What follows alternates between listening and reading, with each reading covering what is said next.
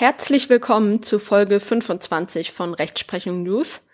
Heute besprechen wir ein Urteil vom OLG Saarbrücken vom 22. April 2020. Es trägt das Aktenzeichen 5U63 aus 19.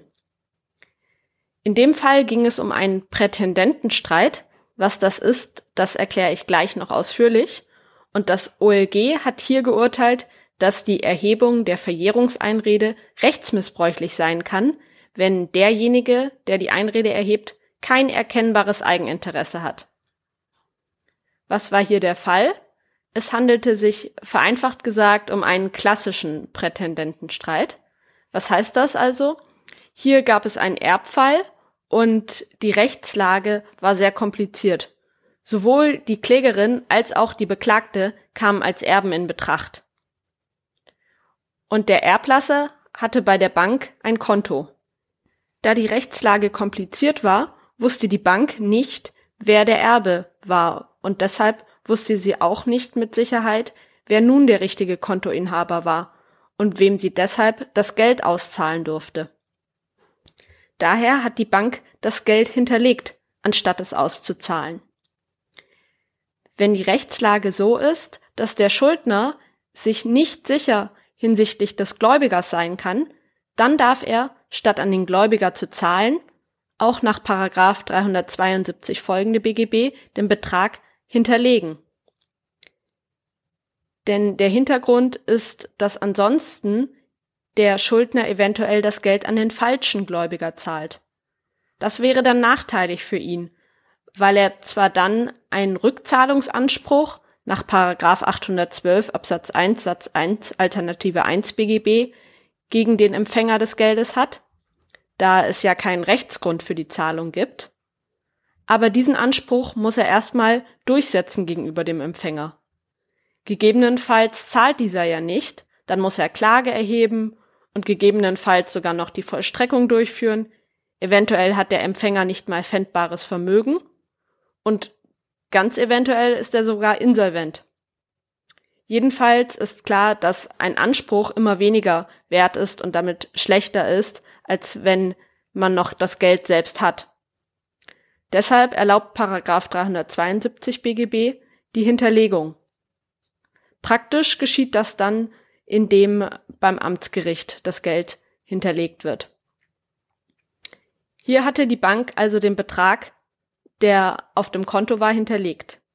Wenn nun mehrere behaupten, dass ihnen dieser hinterlegte Geldbetrag zusteht, also dass sie die richtigen Gläubiger sind, die wahren in Anspruchsinhaber, dann kann das Amtsgericht nicht einfach den Betrag auszahlen an irgendeinen, dann bedarf es der Zustimmung der anderen, derjenigen, die auch in Betracht kommen, Gläubiger zu sein. Die Personen, die also in Betracht zu ziehen sind, Gläubiger der hinterlegten Sache zu sein, die nennt man Prätendenten. Damit das Amtsgericht den Betrag nun auszahlt an einen von ihnen, müssen die anderen Prätendenten zustimmen. Wenn sie nicht zustimmen, muss auf Zustimmung geklagt werden, so wie es hier der Fall war. Es muss also die Abgabe einer Willenserklärung eingeklagt werden. Anspruchsgrundlage für diese Willenserklärung ist Paragraph 812 Absatz 1 Satz 1 Alternative 2 BGB. Denn was hat derjenige erlangt, der zustimmen soll? Als Prätendent hat er eine Sperrfunktion erlangt, also eine Blockierstellung. Denn nur mit seiner Zustimmung wird das Geld ausgezahlt. Das ist die vermögenswerte Rechtsposition, denn diese hat einen wirtschaftlichen Wert. Dieses erlangte Etwas wurde auch durch sonstige Weise, nämlich nicht durch Leistung des Klägers erlangt. Bei der Frage, ob es einen Rechtsgrund für diese Blockierstellung gibt, ist nun zu prüfen, wer der wirkliche Gläubiger ist. Wenn der Kläger der wirkliche Gläubiger ist, steht dem Beklagten zu Unrecht diese Blockierstellung zu. Er steht dann also zu Unrecht auf der Liste. Dann hat er diese ohne Rechtsgrund erlangt. Dann muss er nach Paragraph 812 BGB zustimmen. So war der Fall auch hier. Die Beklagte musste eigentlich zustimmen, da der Klägerin das Geld zustand. Sie war die materiell Berechtigte. Sie war die wahre Erbin.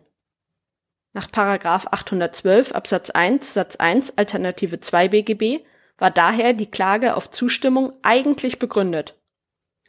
Allerdings hatte die Hinterlegung schon 2012 stattgefunden. 2017 hat sich dann die Beklagte auf Verjährung berufen. Der Anspruch aus 812 BGB verjährt nach 195 BGB innerhalb von drei Jahren, also ganz normal in der Regelverjährungszeit. Das Landgericht hatte deshalb die Klage abgewiesen, denn aufgrund der Verjährung könne die Klägerin nun nicht mehr die Zustimmung verlangen. Das OLG hat diese Entscheidung nun aber aufgehoben. Denn es hat geurteilt, dass sich die Beklagte nach Paragraph 242 BGB bzw. Paragraph 226 BGB nicht auf die Verjährung berufen darf. Es sieht nämlich die Voraussetzung einer unzulässigen Rechtsausübung als gegeben an. Dabei handelt es sich um einen Unterfall des Verstoßes gegen Treu und Glauben. Hierfür ist eine Gesamtabwägung der objektiven und subjektiven Umstände nötig. Wenn kein schutzwürdiges Eigeninteresse an der Erhebung der Verjährungseinrede besteht, ist diese zu missbilligen. Sie ist rechtsmissbräuchlich, da kein anderer Zweck als die Schädigung erkennbar ist.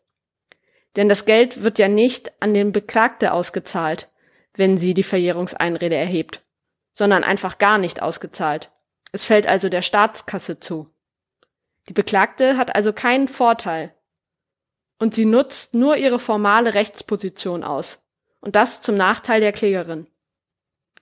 Daher hatte die Klage im Ergebnis dann doch Erfolg.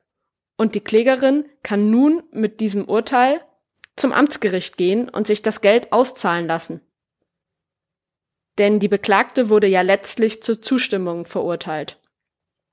Die in dem Urteil enthaltene Willenserklärung wird nach 894 ZPO durch Fiktion vollstreckt. Das heißt automatisch, mit Rechtskraft. Deshalb muss die Beklagte nicht tatsächlich ihre Zustimmung erklären und diese nicht tatsächlich selbst abgeben gegenüber dem Amtsgericht, sondern das Urteil ist für die Klägerin ausreichend. Ich bedanke mich für eure Aufmerksamkeit. Ich hoffe, der Prätendentenstreit ist euch nun vollständig klar, denn dieser kommt immer mal wieder im ersten und im zweiten Staatsexamen auch dran. Und dieser besondere Rechtsmissbrauchsfall eignet sich hervorragend für eine Klausur. Fragen, Lob und Kritik gerne jederzeit an mich und empfiehlt auch gerne den Podcast weiter an Freunde und folgt Rechtsprechung unterstrich News auf Instagram. Und dann bis bald.